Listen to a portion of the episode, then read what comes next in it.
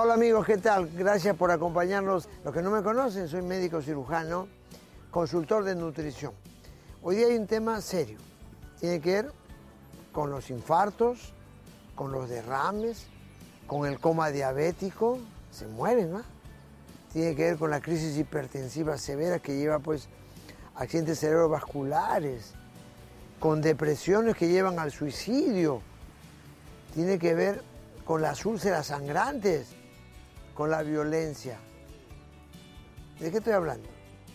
Del llamado estrés. El estrés cuando se acumula es el distrés que mata. El estrés aparece, vamos a hacer, desde la gestación. Cuando la gestante recibe medicamentos que pasan la barrera placentaria.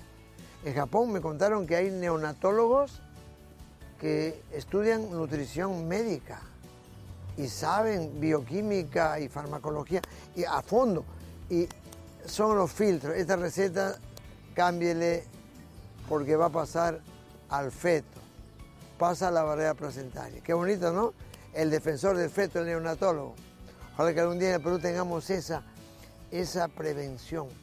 El niño capta todo en el útero, está estudiado. Por eso que hay que apoyar a la gestante capacitarla en lo que es la inmutabilidad. El líquido amniótico capta las energías y cuando cualquier problema cubran con sus manos a su bebé. Seguimos para adelante. El parto, hay partos con violencia, estrés para el bebé. Nos separan de la mamá, por favor.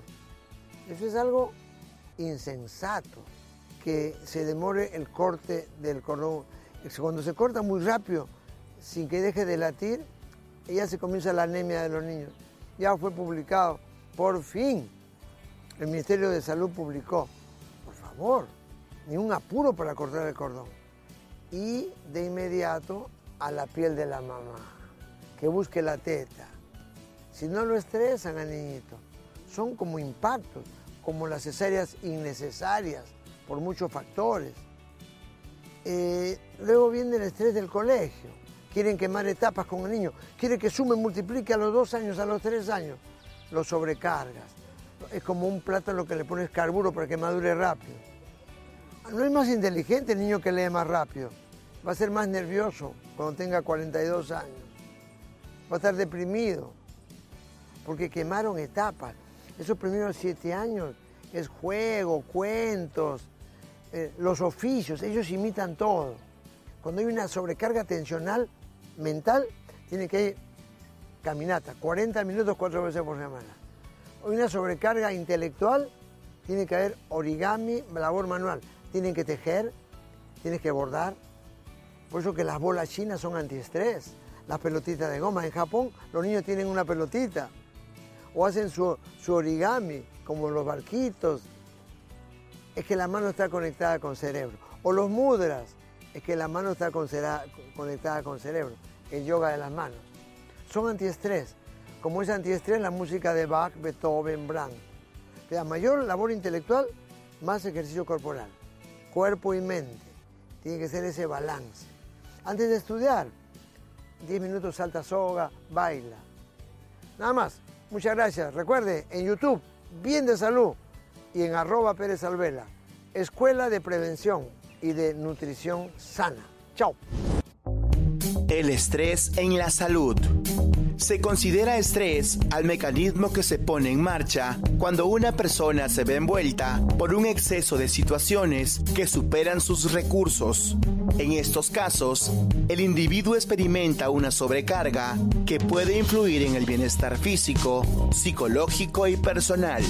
El estrés y el cuerpo.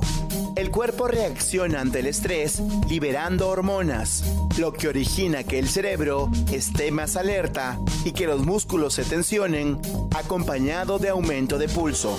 A corto plazo, estas reacciones son buenas porque pueden ayudarle a manejar la situación que causa el estrés. De esta manera, el cuerpo se protege a sí mismo. Cuando tiene estrés crónico, su cuerpo se mantiene alerta incluso cuando no hay peligro. Con el tiempo, esto le pone en riesgo de problemas de salud, incluyendo presión arterial alta, insuficiencia cardíaca, diabetes, obesidad, depresión o ansiedad, problemas de la piel como acné o eczema y problemas menstruales.